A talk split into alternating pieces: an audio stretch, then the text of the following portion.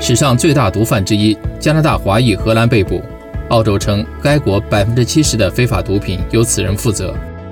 大剧院记者周行多伦多报道：荷兰警方逮捕了一名华裔加拿大人，该人被指为历史上最大的毒品主犯之一，可以和墨西哥赌王古兹曼相提并论。五十七岁的谢之乐在中国出生，曾是多伦多市居民。应澳大利亚当局的要求，荷兰警方上周五在阿姆斯特丹史基普机场逮捕了谢之乐。他当时准备登机飞往加拿大。澳洲当局周日确认，在一九八零年代移民加拿大的谢之乐将很快被引渡至澳大利亚，面临涉嫌主导一个被称为“公司”或“三哥”的国际贩毒集团的指控。谢之乐常被拿来和墨西哥最著名的赌王做比较，是因为他据称有能力将价值数十亿美元的冰毒输送至亚洲各国。同时，他行事低调，避开了执法部门。据《环球邮报》的报道，加拿大全球事务部发言人弗兰克林说，该部已得知一名加拿大公民在荷兰被捕，并正在准备向其提供领事服务。加拿大驻荷兰的领事官员正在与地方当局联系，收集更多的信息。澳洲百分之七十的毒品来自谢之乐。澳大利亚联邦警队在一份声明中说，该贩毒集团多年来以澳大利亚为目标，向澳洲输入和分销大量的非法麻醉品，并以犯罪所获得的财富为生。联合国毒品和犯罪问题办公室东南亚区域代表道格拉斯说，谢之乐一直住在香港，但于二零一九年移居台湾。据《快递邮报》报道，近期。台湾取消了谢之乐的签证，并逮捕了他，将他放到了飞往加拿大的一架商业飞机上驱逐出境。这架飞机中途会在荷兰中转。澳洲警方发布了红通，要求荷兰警方在他中转的时候将他逮捕。该办公室说，谢之乐主导的黑社会集团在缅甸地区制造毒品，然后向世界各地，包括东南亚、日本、韩国、澳大利亚分发毒品、芬太尼和其他麻醉品。据估计。仅冰毒的年产量就达三百吨，足以制造一百亿剂剂量。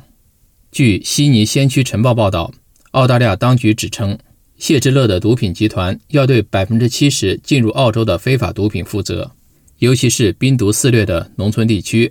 澳大利亚警方于二零一九年对谢之乐发出了逮捕令。联合国毒品和犯罪问题办公室确认，谢之乐是一个名为“三哥”的毒品集团的头领。该集团的年收入估计在三十八亿美元至一百七十七亿美元之间。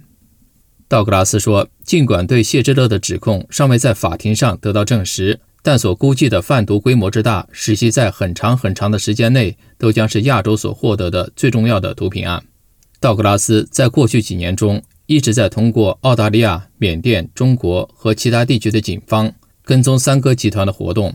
他说：“这次破案将使这个世界产生一些震动。”澳洲警方在2011年调查一个往墨尔本贩毒的犯罪集团时，注意到了谢之乐。警方监听犯罪集团的电话长达一年之久，截获了数条运毒船。2019年，澳洲联邦警方在从泰国运来的音响中发现了1.6吨毒品，价值超过10亿澳元，打击了谢之乐操纵的贩毒组织。多伦多起家，谢之乐出生于广州，于1988年移民加拿大。他曾因为是加拿大帮派组织“大圈仔”的多伦多成员而引起了警察的注意。据信，谢通过从金三角地区向北美洲进口海洛因，为他的毒品贸易奠定了基础。